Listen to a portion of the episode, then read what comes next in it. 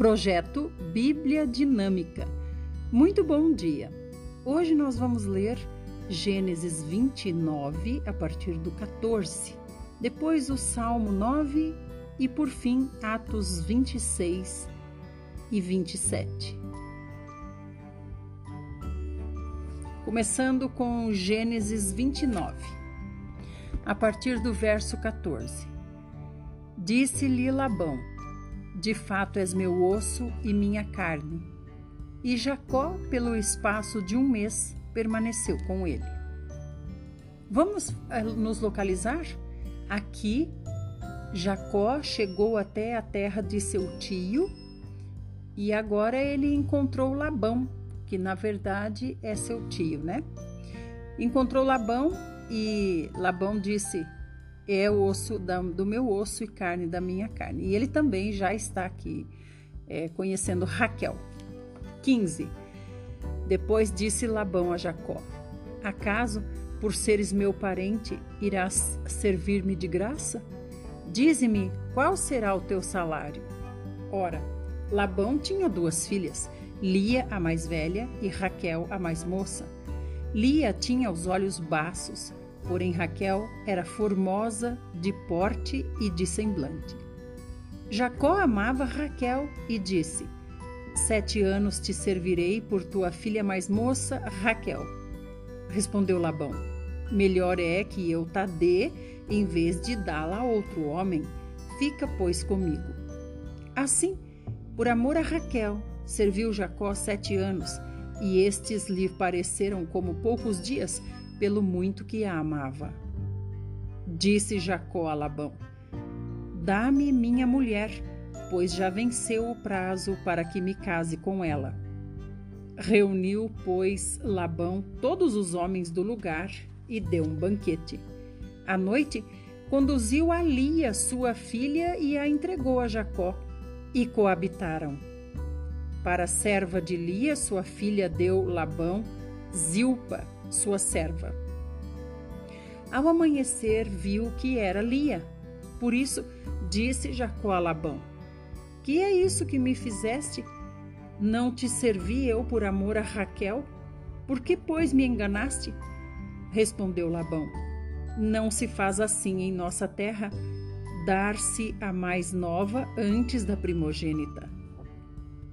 Irmãos, é interessante observar aqui que o casamento não é como a gente pensa um casamento hoje. Olha como foi o casamento. Simplesmente Labão convidou os homens do lugar e deu um banquete para quem? Para os homens. Então as mulheres não participaram. À noite, depois do banquete, aqui não diz se foi servido vinho, né?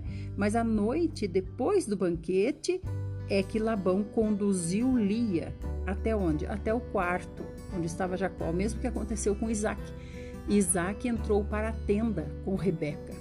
Então, provavelmente foi isso que aconteceu, por isso que ele não viu que estava sendo enganado. E ela também poderia estar com uma veste especial que cobria seu rosto. 27.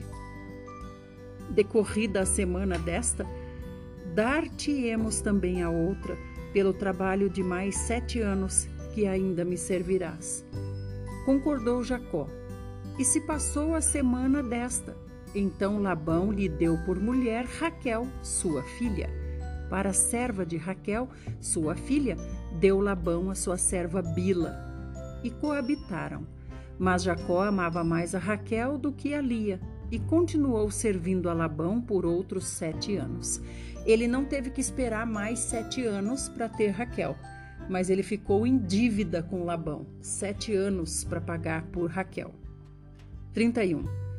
Vendo o Senhor que Lia era desprezada, fê-la fecunda, ao passo que Raquel era estéril. Concebeu, pois, Lia e deu à luz um filho, a quem chamou Ruben, pois disse: O Senhor atendeu a minha aflição. Por isso, agora me amará meu marido. Concebeu outra vez e deu à luz um filho, e disse: Soube o Senhor que era preterida, e me deu mais este. Chamou-lhe, pois, Simeão.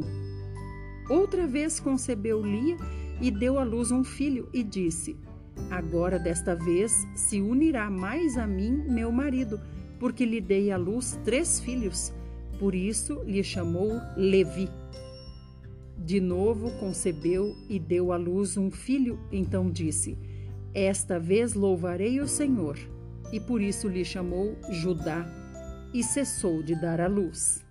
Capítulo 30 Vendo Raquel que não dava filhos a Jacó, teve ciúmes de sua irmã e disse a Jacó: Dá-me filhos, senão morrerei.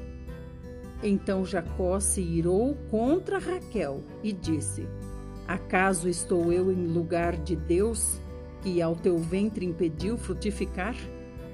Respondeu ela: Eis aqui Bila, minha serva, coabita com ela para que dê a luz e eu traga filhos ao meu colo por meio dela.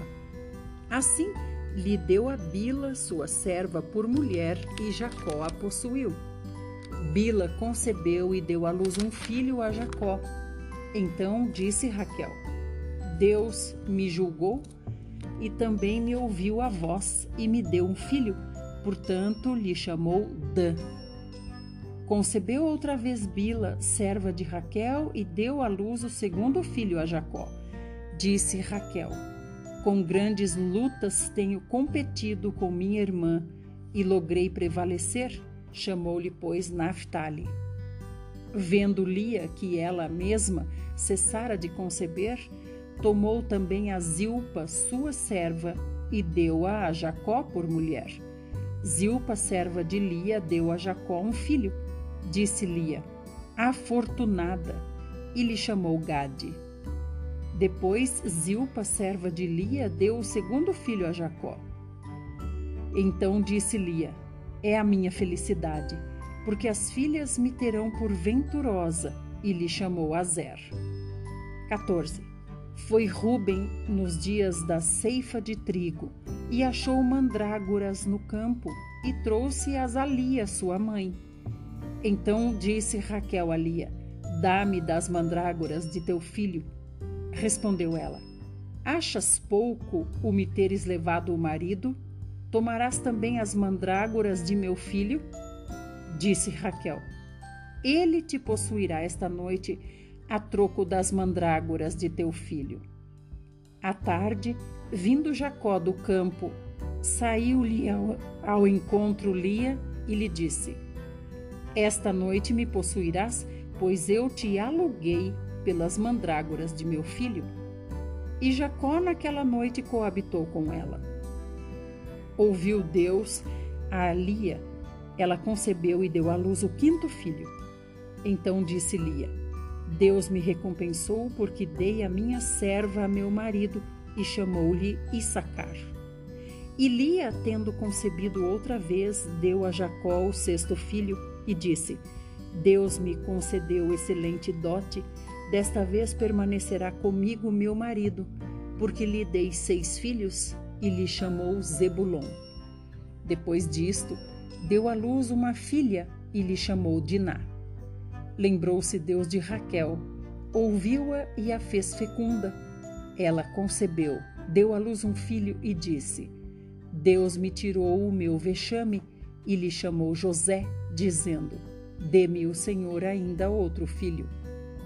Tendo Raquel dado à luz a José, disse Jacó a Labão: Permite-me que eu volte ao meu lugar e à minha terra, dá-me meus filhos e as mulheres pelas quais eu te servi, e partirei, pois tu sabes quanto e de que maneira te servi.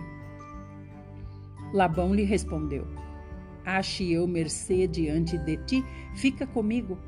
Tenho experimentado que o Senhor me abençoou por amor de ti e disse ainda: Fixa o teu salário que te pagarei. Disse-lhe Jacó: Tu sabes como venho servindo e como cuidei do teu gado, porque o pouco que tinhas antes da minha vinda foi aumentado grandemente, e o Senhor te abençoou por meu trabalho. Agora, pois, quando hei eu de trabalhar também por minha casa? Então Labão lhe perguntou: Que te darei? Respondeu Jacó: Nada me darás, Tornarei a apacentar e a guardar o teu rebanho, se me fizeres isto. Passarei hoje por todo o teu rebanho, separando dele os salpicados e malhados, e todos os negros entre os cordeiros, e o que é malhado e salpicado entre as cabras. Será isto o meu salário. Assim responderá por mim a minha justiça no dia de amanhã, quando vieres ver o meu salário diante de ti o que não for salpicado e malhado entre as cabras e negro entre as ovelhas, esse, se for achado comigo, será tido por furtado. Disse Labão: Pois sim, seja conforme a tua palavra. Mas, naquele mesmo dia, separou Labão os bodes listados e malhados e todas as cabras salpicadas e malhadas todos os que tinham alguma brancura e todos os negros entre os cordeiros, e os passou às mãos de seus filhos. E pôs a distância de três dias de jornada entre si e Jacó, e Jacó apacentava o restante dos rebanhos de Labão. Meus irmãos, Labão separou todo tudo que era salpicado, malhado e negro, ele separou e deu para os filhos dele e mandou para Jacó apacentar somente aqueles que eram dele mesmo, Labão, né? Segundo o acordo que ele fez com Jacó. E mandou ele ficar longe uma distância de três dias, para não ter perigo de ter mistura com os outros, os outros animais que seriam é, os que iriam gerar, né? Os animais para Jacó. Que interessante isso. Ele foi então só com os brancos e com os negros que não eram cordeiros negros, né?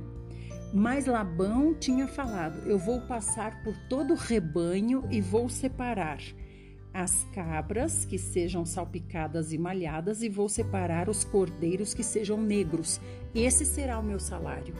Mas o que que Labão fez, gente? Labão separou tudo e deu para os filhos dele antes de, no mesmo dia. Por isso que falou aqui, no mesmo dia Labão separou todos os salpicados malhados das cabras e cordeiros negros e deu para os filhos dele.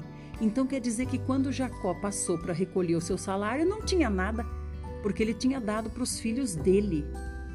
Misericórdia, que situação, né? Trabalhou tantos anos e agora ele está lá, apacentando só as cabras brancas e negras e os cordeiros que não sejam negros.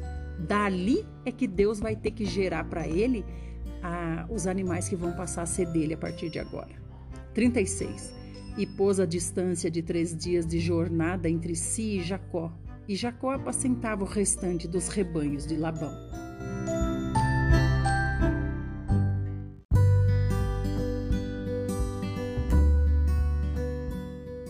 Vamos para a parte 2. Estamos em Gênesis 30, verso 37.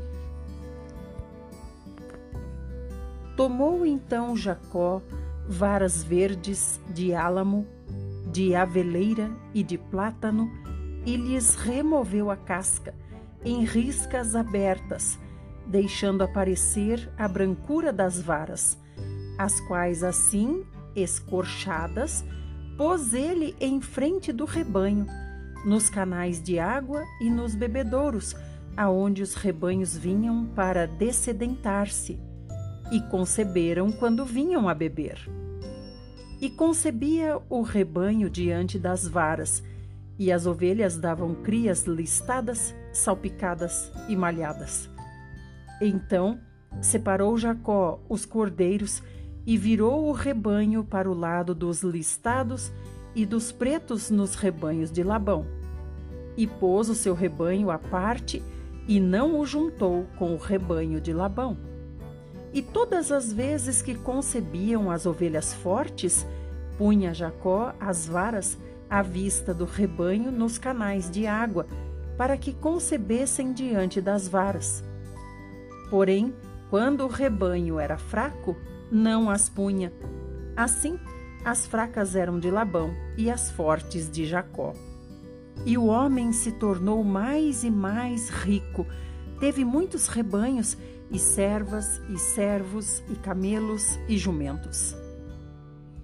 Capítulo 31 Então ouvia Jacó os comentários dos filhos de Labão que diziam: Jacó se apossou de tudo o que era de nosso pai, e do que era de nosso pai juntou ele toda esta riqueza. Jacó, por sua vez, reparou que o rosto de Labão não lhe era favorável como anteriormente. E disse o Senhor a Jacó: Torna a terra de teus pais e a tua parentela, e eu serei contigo. Então Jacó mandou vir Raquel e Lia ao campo para junto do seu rebanho e lhes disse: Vejo que o rosto de vosso pai não me é favorável como anteriormente. Porém, o Deus de meu pai tem estado comigo. Vós mesmas sabeis que com todo empenho tenho servido a vosso pai. Mas vosso pai me tem enganado e por dez vezes me mudou o salário. Porém, Deus não lhe permitiu que me fizesse mal nenhum. Se ele dizia: Os salpicados serão o teu salário, então todos os rebanhos davam salpicados. E se dizia: os listados serão o teu salário. Então os rebanhos todos davam listados. Assim Deus tomou o gado de vosso pai e mudeu a mim. Pois chegado o tempo em que o rebanho concebia, levantei os olhos e vi em sonhos que os machos que cobriam as ovelhas eram listados, salpicados e malhados. E o anjo de Deus me disse em sonho: Jacó, eu respondi: Eis-me aqui. Ele continuou: Levanta agora os olhos e vê que todos os machos que cobrem os rebanhos são listados, salpicados e malhados, porque vejo tudo o que Labão te está fazendo. Eu sou o Deus de Betel, onde ungiste uma coluna, onde me fizeste um voto. Levanta-te agora, sai desta terra e volta para a terra de tua parentela. Então responderam Raquel e Lia e lhe disseram: Há ainda para nós parte ou herança na casa de nosso pai? Não nos considera ele como estrangeiras? Pois nos vendeu e consumiu tudo o que nos era devido porque toda a riqueza que Deus tirou de nosso Pai é nossa e de nossos filhos. Agora, pois, faze tudo o que Deus te disse. Então se levantou Jacó e, fazendo montar seus filhos e suas mulheres em camelos, levou todo o seu gado e todos os seus bens que chegou a possuir, o gado de sua propriedade que acumulara em Padã Arã para ir a Isaque seu pai, à terra de Canaã. Tendo ido Labão fazer a tosquia das ovelhas, Raquel furtou os ídolos do lar que pertenciam a seu pai. E Jacó logrou a Labão, o arameu, não lhe dando a saber que fugia. E fugiu com tudo o que lhe pertencia. Levantou-se, passou o Eufrates e tomou o rumo da montanha de Gileade. Que viagem essa complicada, irmãos, porque passou o rio Eufrates com todo o gado, com toda a família, com todos os servos, com todas as servas. 22. No terceiro dia, Labão foi avisado de que Jacó ia fugindo. Tomando, pois, consigo a seus irmãos, saiu-lhe ao encalço por sete dias de jornada e o alcançou na montanha de Gileade. De noite, porém, veio Deus a Labão, o arameu, em sonhos e lhe disse: Guarda-te, não fales a Jacó nem bem nem mal. Alcançou, pois, Labão a Jacó. Este havia armado a sua tenda naquela montanha. Também Labão armou a sua com seus irmãos na montanha de Gileade.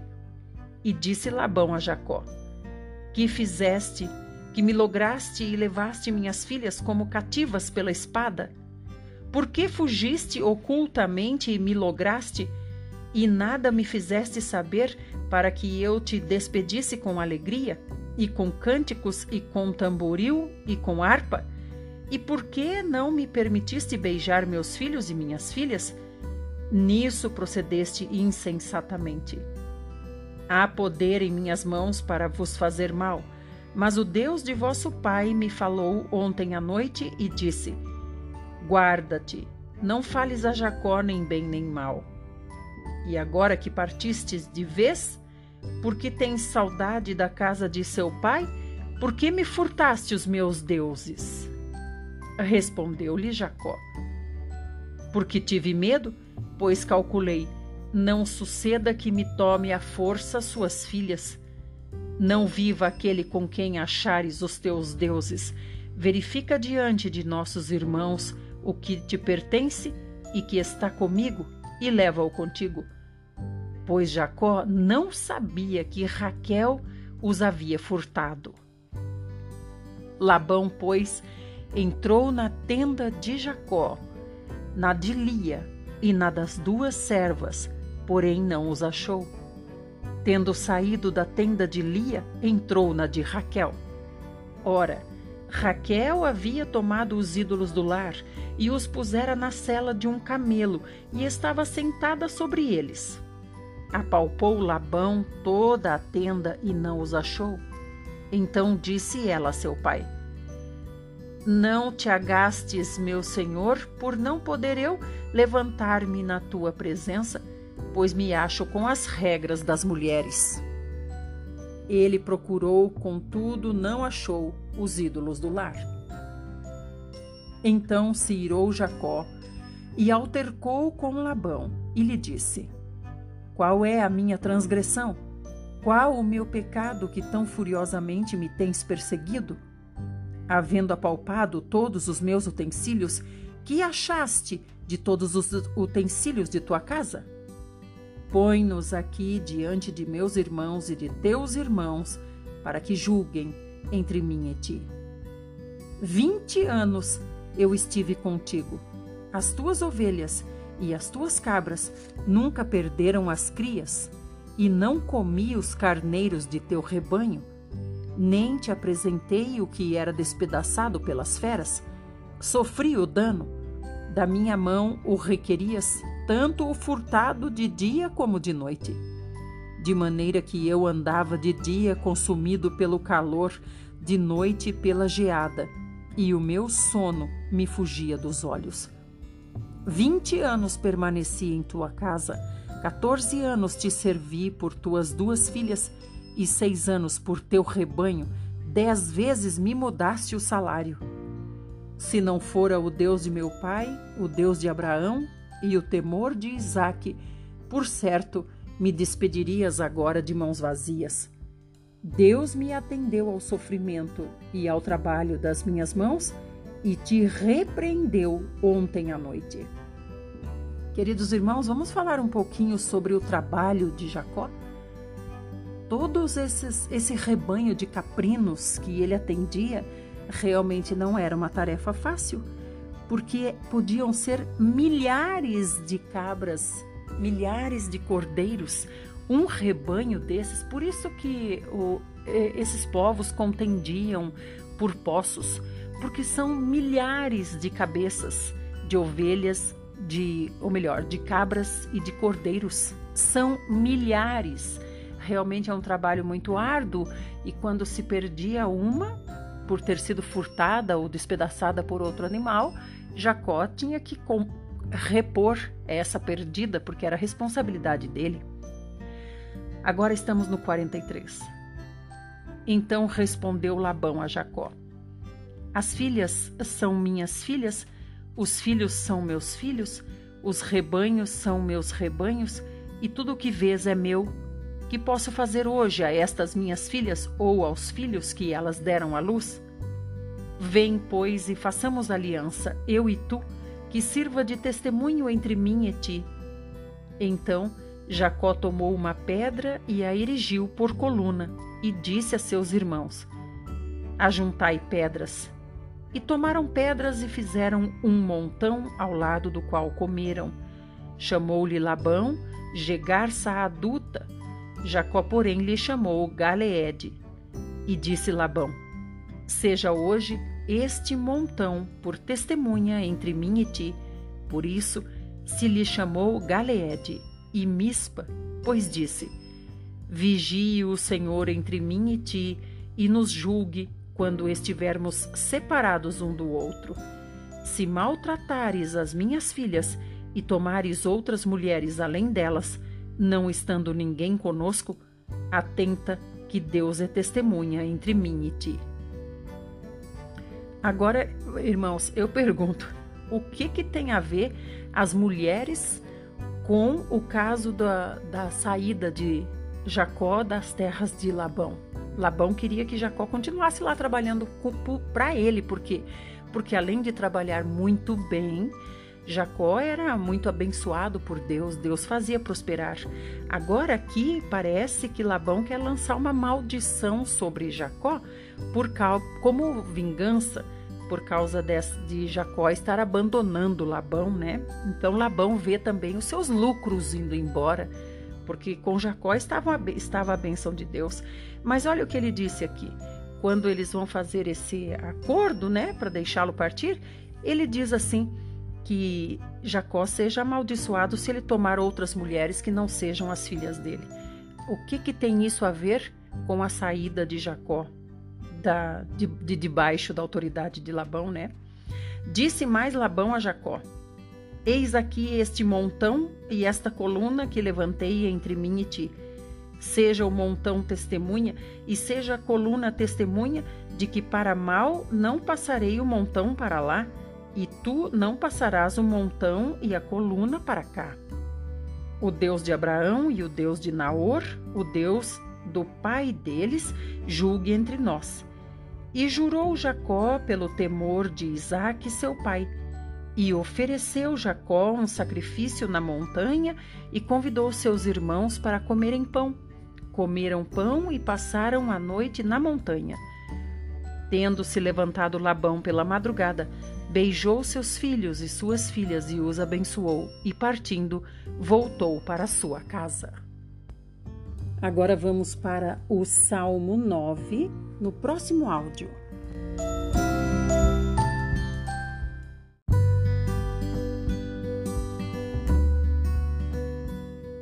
Parte 3, Salmo 9. Um salmo escrito por Davi. Louvar-te-ei, Senhor, de todo o meu coração. Contarei todas as tuas maravilhas. Alegrar-me-ei e exultarei em ti. Ao teu nome, ó Altíssimo, eu cantarei louvores. Pois ao retrocederem os meus inimigos, tropeçam e somem-se na tua presença. Porque sustentas o meu direito e a minha causa, no trono te assentas e julgas retamente. Repreendes as nações, destróis o ímpio e para todo o sempre lhes apagas o nome. Quanto aos inimigos, estão consumados, suas ruínas são perpétuas. Arrasaste as suas cidades, até a sua memória pereceu. Mas o Senhor permanece no seu trono eternamente, trono que erigiu para julgar. Ele mesmo julga o mundo com justiça, administra os povos com retidão. O Senhor é também alto refúgio para o oprimido, refúgio nas horas de tribulação. Em ti, pois, confiam os que conhecem o teu nome, porque tu, Senhor, não desampara os que te buscam.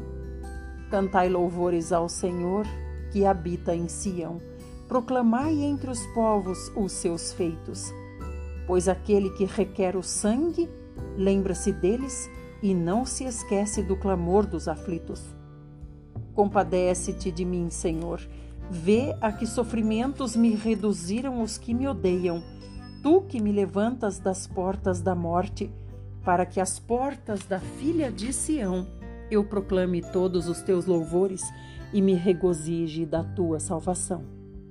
Afundam-se as nações na cova que fizeram, no laço que esconderam, prendeu-se-lhes o pé. Faz-se conhecido o Senhor pelo juízo que executa, enlaçado está o ímpio nas obras de suas próprias mãos. Os perversos serão lançados no inferno e todas as nações que se esquecem de Deus, pois o necessitado não será para sempre esquecido e a esperança dos aflitos não se há de frustrar perpetuamente. Levanta-te, Senhor, não prevaleça o mortal. Sejam as nações julgadas na tua presença. Infunde-lhes, Senhor, o medo. Saibam as nações que não passam de mortais. Agora vamos para Atos, hoje capítulo 26, até o capítulo 27 e 26. A seguir, Agripa, dirigindo-se a Paulo, disse: É permitido que uses da palavra em tua defesa. Então, Paulo, estendendo a mão, passou a defender-se nestes termos: Tenho-me por feliz, ó Rei Agripa, pelo privilégio de hoje, na tua presença, poder produzir a minha defesa de todas as acusações feitas contra mim pelos judeus, mormente porque és versado em todos os costumes e questões que há entre os judeus. Por isso eu te peço que me ouças com paciência. Aqui, Paulo, que está aguardando julgamento, né? Ele está há dois anos preso em Roma. Ele está, ou melhor, ele está preso em Jerusalém. E agora o rei Agripa, que foi visitar o novo governador, está foi levado diante de Paulo para, ou melhor, Paulo é que foi levado diante do rei, né, com toda a pompa. E o novo governador Festo queria que o rei Agripa lhe desse uma, uma ideia, uma, uma orientação sobre o que ele deveria escrever para mandar Paulo para o imperador César. Porque Paulo, por ser romano, merecia tinha direito a um julgamento justo.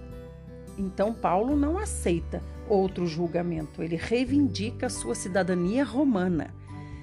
Mas Festo, por, por, pelo fato de Paulo estar ali preso, porque ele está sendo condenado, na verdade, pelos judeus, pela religião, e não pelo governo de Roma, não sabe o que fazer. Festo, o novo governador, está perdido porque ele acabou de assumir o governo, ele não pode criar, arrumar encrenca com os judeus, que são muito numerosos, e os judeus querem a cabeça de Paulo. Então ele não ficou entre, entre a cruz e a espada, ele não sabe o que fazer. Ele chamou uh, agora uh, o rei Agripa, veio visitá-lo e ele disse: Rei Agripa, por favor, me ajude, eu não sei o que escrever para mandar esse prisioneiro para César porque ele pede para ser mandado até adiante de César, né? Por ser romano, e eu não sei o que dizer para César. Como é que eu vou dizer para César que esse prisioneiro eu estou mandando diante dele, o grande imperador, por causa de intrigas religiosas? Eu é que vou ficar mal diante de César. Então o rei Agripa Agora ele vai ouvir Paulo para saber o que dizer, né? Só que o rei Agripa é judeu. E Paulo Sabedor disso, ele disse, né? Fico muito feliz, rei Agripa, de tê-lo em minha frente, porque sei que tu conheces todas as leis judaicas, todos os costumes judaicos. O rei Agripa é judeu. Então vamos lá para o capítulo, capítulo 26, verso 4. Paulo está dizendo: Quanto à minha vida, desde a mocidade, como decorreu desde o princípio entre o meu povo e em Jerusalém, Todos os judeus a conhecem, pois na verdade eu era conhecido deles desde o princípio, se assim o quiserem testemunhar, porque vivi fariseu conforme a seita mais severa da nossa religião. Repare aqui que ele diz nossa religião, rei Agripa. E agora estou sendo julgado por causa da esperança da promessa que por Deus foi feita a nossos pais, a qual as nossas doze tribos, servindo a Deus fervorosamente, de noite e de dia, almejam alcançar. É no tocante a esta esperança, ó Rei, que eu sou acusado pelos judeus, porque se julga incrível entre vós que Deus ressuscite os mortos. Na verdade, a mim me parecia que muitas coisas devia eu praticar contra o nome de Jesus, o Nazareno, e assim procedia em Jerusalém. Havendo eu recebido autorização dos principais sacerdotes, encerrei muitos dos santos nas prisões e contra estes dava o meu voto quando os matavam. Muitas vezes os castiguei por todas as sinagogas, obrigando-os até a blasfemar.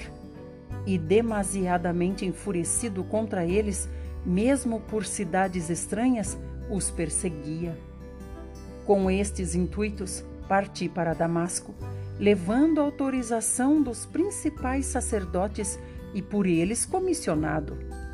Ao meio-dia, ó rei, indo eu caminho fora, vi uma luz no céu, mais resplandecente que o sol, que brilhou ao redor de mim e dos que iam comigo.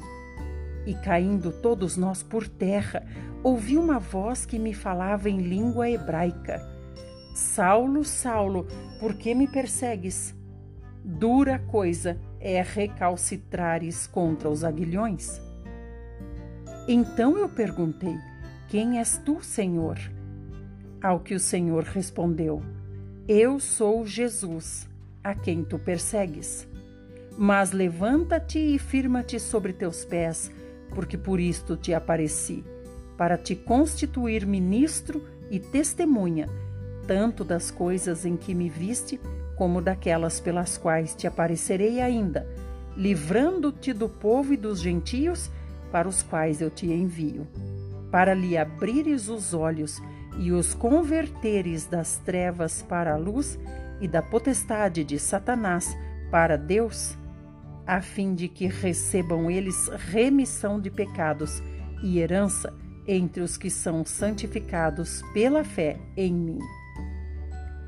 Pelo que, ó Rei Agripa, não fui desobediente à visão celestial mas anunciei primeiramente aos de Damasco e em Jerusalém, por toda a região da Judéia, e aos gentios, que se arrependessem e se convertessem a Deus, praticando obras dignas de arrependimento.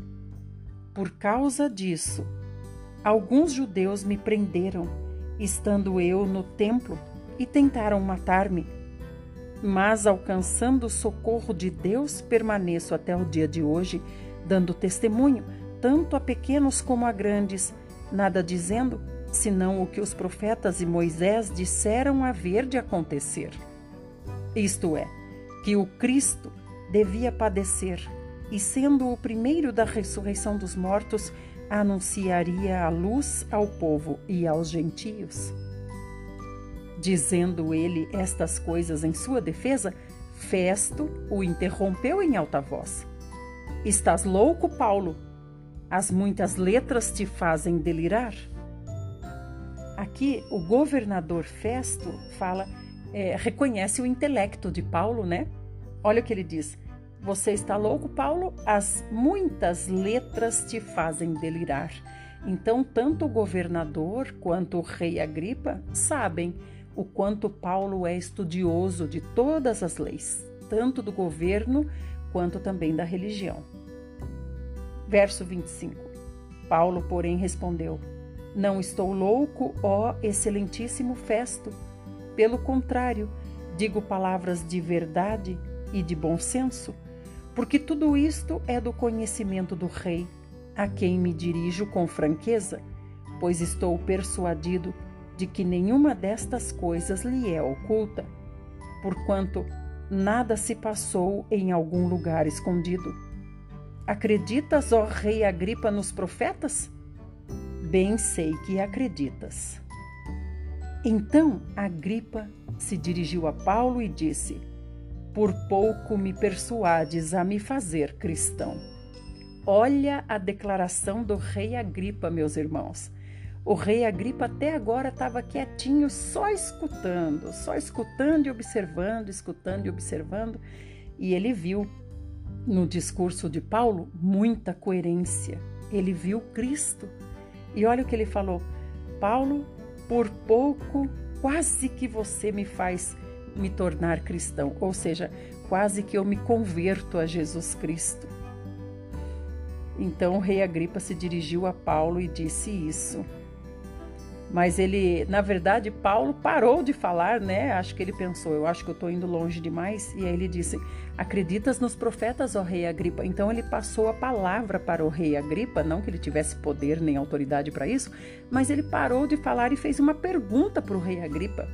E o rei Agripa estava lá, prestando atenção. Até que Paulo mesmo parou de falar e disse: Não é rei Agripa. E o rei Agripa disse: Por pouco você quase me faz cristão. E aí Paulo respondeu: Assim Deus permitisse que por pouco ou por muito, não apenas tu, ó Rei, porém todos os que hoje me ouvem se tornassem tais qual eu sou, exceto estas cadeias. A essa altura, levantou-se o rei e também o governador e Berenice, bem como os que estavam assentados com eles. E, havendo-se retirado, falavam uns com os outros, dizendo: Este homem nada tem feito passível de morte ou de prisão? Então Agripa se dirigiu a Festo e disse: Esse homem bem podia ser solto se não tivesse apelado a César. Duas coisas importantes aqui. Berenice, essa que aparece como acompanhando o rei Agripa, na verdade é a irmã dele. Mas ele tem um caso incestuoso com a irmã, o rei Agripa. Assim conta a história, né?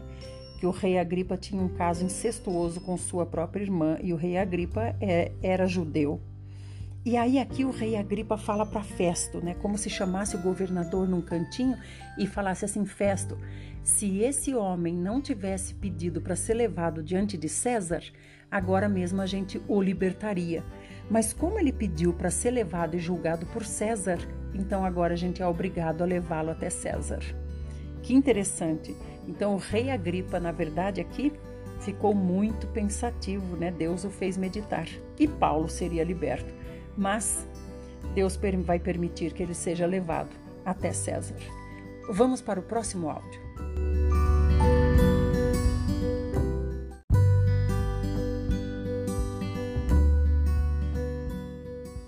Parte 4 Atos 27 Quando foi decidido que navegássemos para a Itália, entregaram Paulo e alguns outros presos a um centurião chamado Júlio da corte imperial. Embarcando num navio adramitino que estava de partida para costear a Ásia, fizemos-nos ao mar, indo conosco Aristarco, macedônio de Tessalônica. Então agora Paulo está sendo levado para ser apresentado a César, né? E ele está lev sendo levado aqui por um centurião que é da corte imperial, ou seja, ele já é um, um guarda, né? Da, da, de César. Ele provavelmente vinha aqui a, a Jerusalém para buscar os presos que deveriam ser levados até Roma para serem julgados, e Paulo vai junto nesse meio. E Lucas está indo junto, porque Lucas é quem escreve o livro de Atos, e também aqui Aristarco, que era companheiro de Paulo, também está indo junto. 3. No dia seguinte chegamos a Sidom e Júlio, tratando Paulo com humanidade, permitiu-lhe ir ver os amigos e obter assistência. Júlio é aqui o centurião da corte de César. E por que que Júlio trata bem Paulo? Olha aqui, ó, Júlio tratando Paulo com humanidade. Por quê? Porque Paulo é romano. Então Júlio não é bobo, ele não pode tratar mal um romano. 4. Partindo dali, navegamos sob a proteção de Chipre, por serem contrários os ventos e tendo atravessado o mar ao longo da Cilícia e Panfilha, chegamos a Mirra, na Lícia. Achando ali o centurião, um navio de Alexandria, que estava de partida para a Itália, nele nos fez embarcar. Navegando vagarosamente muitos dias, e tendo chegado com dificuldade de fronte de Cnido, não nos sendo permitido prosseguir, por causa do vento contrário, navegamos sob a proteção de Creta, na altura de Salmona. Costeando-a penosamente, chegamos a um lugar chamado Bons Portos, perto do qual estava a cidade de Lazéia. Vamos falar um pouquinho sobre essa viagem. Então Paulo entrou no navio que era que estava sob a administração e autoridade desse centurião Júlio da corte imperial. Porém, por causa dos ventos fortes que estavam dificultando a navegação, eles estavam costeando a ilha de Chipre. Esse Júlio centurião achou melhor transferir todos os prisioneiros para outro navio, né? O navio que ia para Chipre.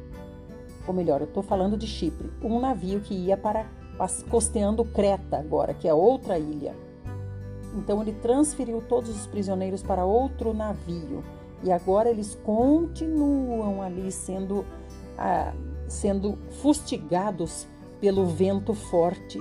E aqui está dizendo que com muito custo eles conseguiram chegar a um lugar chamado Bons Portos. Então a, a viagem realmente é muito penosa, é uma viagem muito difícil. Eles já estão no segundo navio. 9. Depois de muito tempo, tendo se tornado a navegação perigosa e já passado o tempo do dia do jejum, admoestava-os Paulo, dizendo-lhes: quando ele fala que já passado o dia de jejum, esse dia de jejum significa uh, como se fosse a divisão de um tempo bom para viajar e o início de um tempo ruim para viajar, por causa dos ventos. Então, esses ventos aconteciam sempre na mesma época e já tinha passado esse dia do jejum, ou seja, já tinha passado o tempo que era seguro viajar. Eles já estão aqui, já estão na época que é a época perigosa mesmo, de risco de morte em viagens de navio por causa dos ventos fortes. Então Paulo disse: Senhores, vejo que a viagem vai ser trabalhosa, com dano e muito prejuízo, não só da carga e do navio, mas também da nossa vida. Mas o centurião dava mais crédito ao piloto e ao mestre do navio do que ao que Paulo dizia não sendo o porto próprio para invernar. A maioria deles era de opinião que partissem dali para ver se podiam chegar a Fenice e aí passar o inverno, visto ser um porto de Creta, o qual olhava para o nordeste e para o sudeste. Então eles não sabem o que, não sabem o que fazer, porque eles estão aqui no porto de Creta e os ventos estão terríveis. Se eles saírem para o mar, vão enfrentar os ventos, e Paulo está dizendo, vai ser muito penoso para nós. Mas eles estão decidindo aqui ir e arriscar mesmo assim, para ver se chegam em outro lugar, Fenice, um lugar mais seguro para eles ficarem. 13. Soprando brandamente o vento sul, e pensando eles ter alcançado o que desejavam, levantaram âncora e foram costeando mais de perto a ilha de Creta. Entretanto, não muito depois, desencadeou-se do lado da ilha um tufão de vento chamado Euroaquilão. E sendo o navio arrastado com violência, sem poder resistir ao vento, cessamos a manobra e nos fomos deixando levar. Olha que situação, Senhor Jesus. Que medo, que medo, não é, irmãos? Eles viram que soprou um vento ali mais calminho, vento sul, aí decidiram, é a nossa chance, vamos, vamos levantar âncora e vamos partir daqui. Só que mal levantaram âncora e saíram, veio esse tufão, ó, um tufão de vento já conhecido. Olha o nome do tufão, Euroaquilão. E esse tufão arrastava o navio com violência. Tamanha violência desse tufão que eles decidiram largar tirar a mão do leme e deixar o navio ser levado por conta do tufão, porque não tinha mais o que fazer. Na força do braço, não tinha como domar o navio, é, resistindo a esse tufão né, muito forte. 16. Passando sob a proteção de uma ilhota chamada cauda, a custo conseguimos recolher o bote e, levantando este, usaram de todos os meios para cingir o navio e, temendo que dessem na Sirte, arriaram os aparelhos e foram ao léu. 18.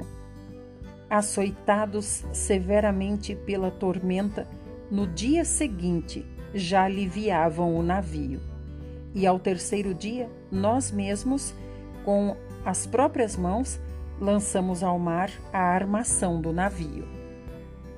E não aparecendo, havia já alguns dias, nem sol nem estrelas, caindo sobre nós grande tempestade, dissipou-se afinal toda a esperança de salvamento.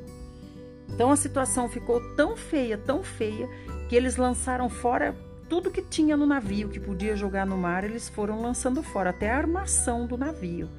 Mas como a coisa só foi piorando, só foi piorando, só foi piorando e chegou uma grande tempestade, eles viram agora não tem mais o que fazer. Perderam toda a esperança de salvamento. 21. Havendo todos estado muito tempo sem comer, Paulo, pondo-se em pé no meio deles, disse: Senhores, na verdade era preciso terem me atendido e não partir de Creta para evitar este dano e perda. Vocês lembram que Paulo falou? Paulo falou: é melhor a gente não ir. Vai ser muito penosa essa viagem, vai ser muito perigosa essa viagem. Mas o centurião não deu ouvidos a ele, lembra? O centurião preferiu dar ouvidos à tripulação. E aí agora Paulo está falando: eu disse, eu avisei. 22. Mas já agora vos aconselho bom ânimo porque nenhuma vida se perderá de entre vós, mas somente o navio. Porque esta mesma noite, um anjo de Deus, de quem eu sou e a quem sirvo, esteve comigo, dizendo: Paulo, não temas. É preciso que compareças perante César. E eis que Deus, por sua graça, te deu todos quantos navegam contigo. Portanto, senhores, tende bom ânimo pois eu confio em Deus que sucederá de modo porque me foi dito. Porém, é necessário que vamos dar a uma ilha. Então, agora, Paulo já falou: eu fui avisado por Deus, por esse anjo de Deus, que nenhuma vida vai se perder, porém o navio não vai se salvar. Então ele, ele já está sabendo, já está avisando os outros que eles vão chegar a, um, a, uma ilha. Olha aqui, é necessário que nós cheguemos a uma ilha, qualquer ilha que tiver mais perto, que a gente conseguir. É necessário que a gente chegue, mas eles vão chegar como? Vão chegar nadando, porque não vai ter mais navio, não tem mais nada. E Paulo está dizendo: é melhor que vocês comam é melhor que comam. Por quê? Porque o navio vai afundar, o navio vai, vai ser estilhaçado. A comida vai afundar também. Nós vamos chegar numa ilha que a gente não sabe qual é, a gente não sabe nem onde a gente está mais, porque a tempestade nos, nos desviou de toda a rota. Então agora é melhor comer enquanto tem comida aqui. Não se sabe nem se vai encontrar alguma coisa para comer na ilha.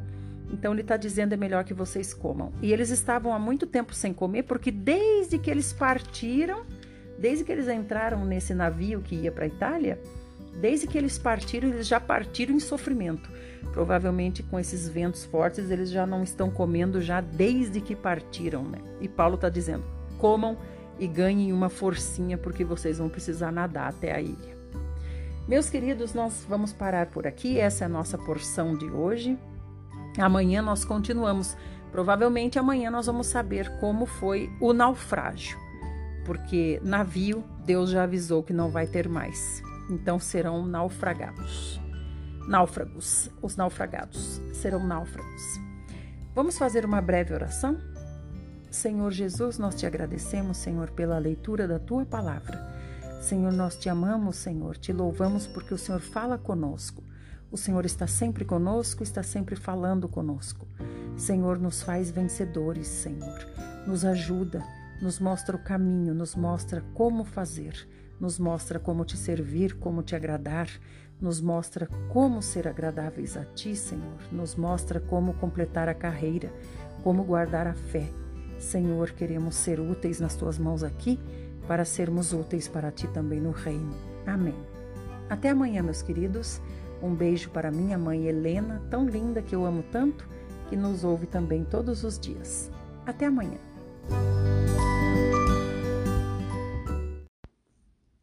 Livro O Quebrantamento do Homem Exterior e a Liberação do Espírito. Tema: Ir e Voltar. Página 28. Antes e depois do quebrantamento.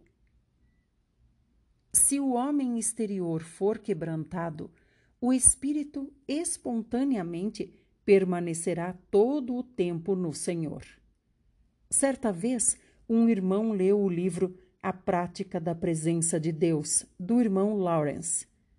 Já fazia dois anos que ele havia sido salvo e estava aflito porque não conseguia desfrutar a presença de Deus continuamente como o irmão Lawrence. Resolveu então fazer um trato com um irmão de orar uma vez a cada hora, pois queria seguir a prática bíblica de orar sem cessar. Toda vez que o relógio batia as horas, eles procuravam ajoelhar-se para orar.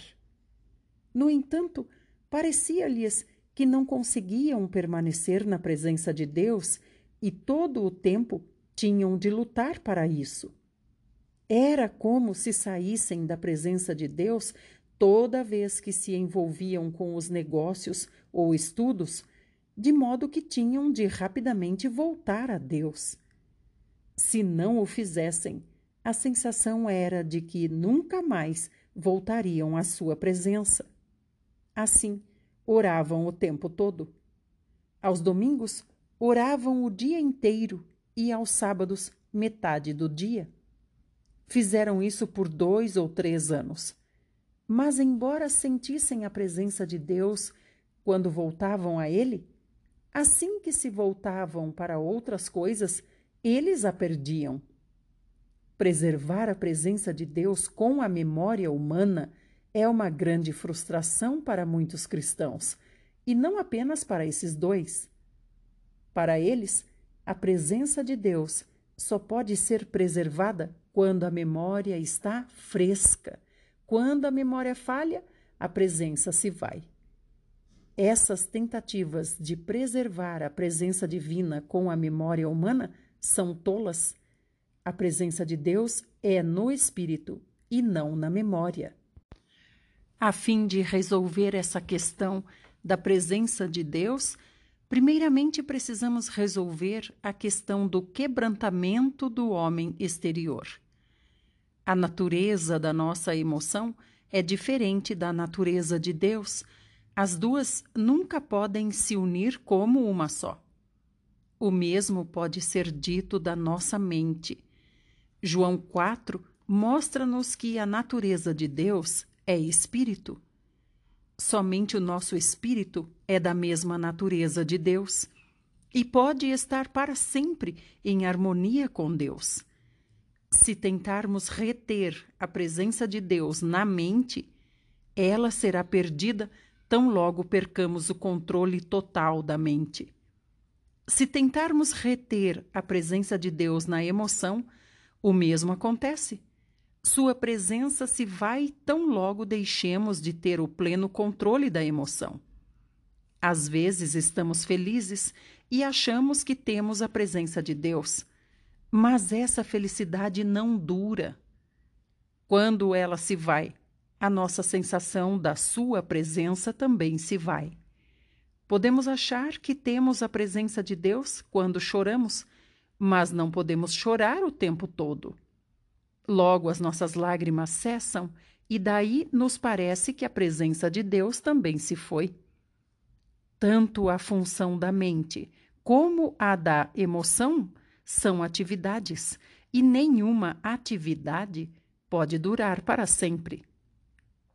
Se quisermos manter a presença de Deus com atividades, ela irá embora assim que a atividade parar. Duas substâncias só se mesclam quando têm a mesma natureza, como água com água e ar com ar. Substâncias de mesma natureza podem desfrutar a presença uma da outra. O homem exterior, ou melhor, o homem interior, é da mesma natureza de Deus, portanto, pode ter percepção da presença de Deus por meio do seu espírito. O homem exterior constantemente está na esfera das atividades Assim é um empecilho para o homem interior. Ele não é uma ajuda, e sim um empecilho. O homem interior estará livre de distrações somente quando o homem exterior for quebrantado. Deus colocou um espírito humano em nós para corresponder a ele o homem exterior, no entanto, só reage a sinais exteriores. A pessoa perde a presença de Deus e o seu desfrute porque o homem exterior constantemente reage à atividade exterior. Não conseguimos eliminar todos os estímulos exteriores, mas o homem exterior pode ser quebrantado. Não podemos suspender toda a atividade exterior. Milhões e bilhões de coisas neste mundo ocorrem fora de nós. Se o homem exterior não for quebrantado, reagiremos sempre que algo acontecer fora de nós. Não podemos desfrutar a presença de Deus calma e continuamente, porque o homem exterior constantemente reage.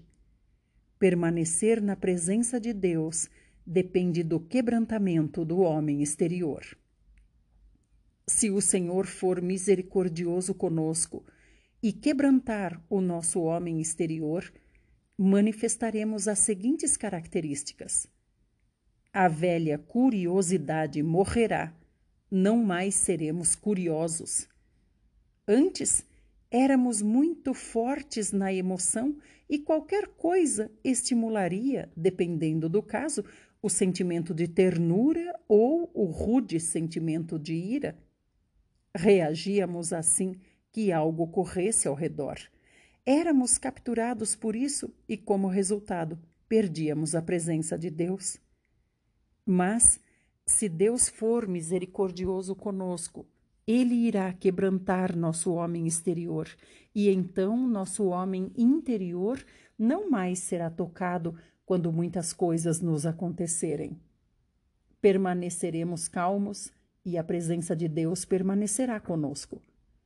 Temos de ver que o desfrute da presença de Deus se baseia no quebrantamento do homem exterior. Só podemos desfrutar a sua presença ininterrupta quando o nosso homem exterior estiver quebrantado. O irmão Lawrence trabalhava numa cozinha. Muitas pessoas vinham e lhe solicitavam serviços. Havia toda sorte de barulho à sua volta, pratos sendo levados para lá e para cá. Entretanto, ele não era afetado por nada disso. Ele tinha a presença de Deus enquanto orava e também a tinha enquanto trabalhava arduamente. Como é que conseguia manter a presença de Deus ao fazer um trabalho tão agitado? O segredo é que nenhum ruído externo podia afetar o seu ser interior. Alguns perdem a presença de Deus, pois são internamente afetados ao ver qualquer barulho ao seu redor. Alguns, que não conhecem a Deus, tentam manter a sua presença procurando um ambiente onde não haja o barulho de pratos. Acham que quanto mais longe estiverem de pessoas e atividades, mais perto estarão da presença de Deus. Isso é um engano. Acham que o problema está nos pratos, as distrações humanas. Não, o problema está neles. Deus não nos está livrando dos pratos, e sim de ser influenciados por eles. Pode haver uma algazarra à volta mas em nosso interior permanecemos intocados. Tudo ao redor pode ser barulhento, mas interiormente estamos em perfeito silêncio. Uma vez que o Senhor quebrante o nosso homem exterior, o nosso ser interior não reagirá a essas coisas, estaremos surdos para esses barulhos. Graças a Deus, mesmo tendo ouvidos bem sensíveis, a ação da graça e a operação do seu trabalhar quebrarão o nosso homem exterior, para que nada que vier a ele nos afete mais. Quando há o barulho dos pratos, podemos esconder-nos na presença de Deus, assim como quando oramos num lugar isolado.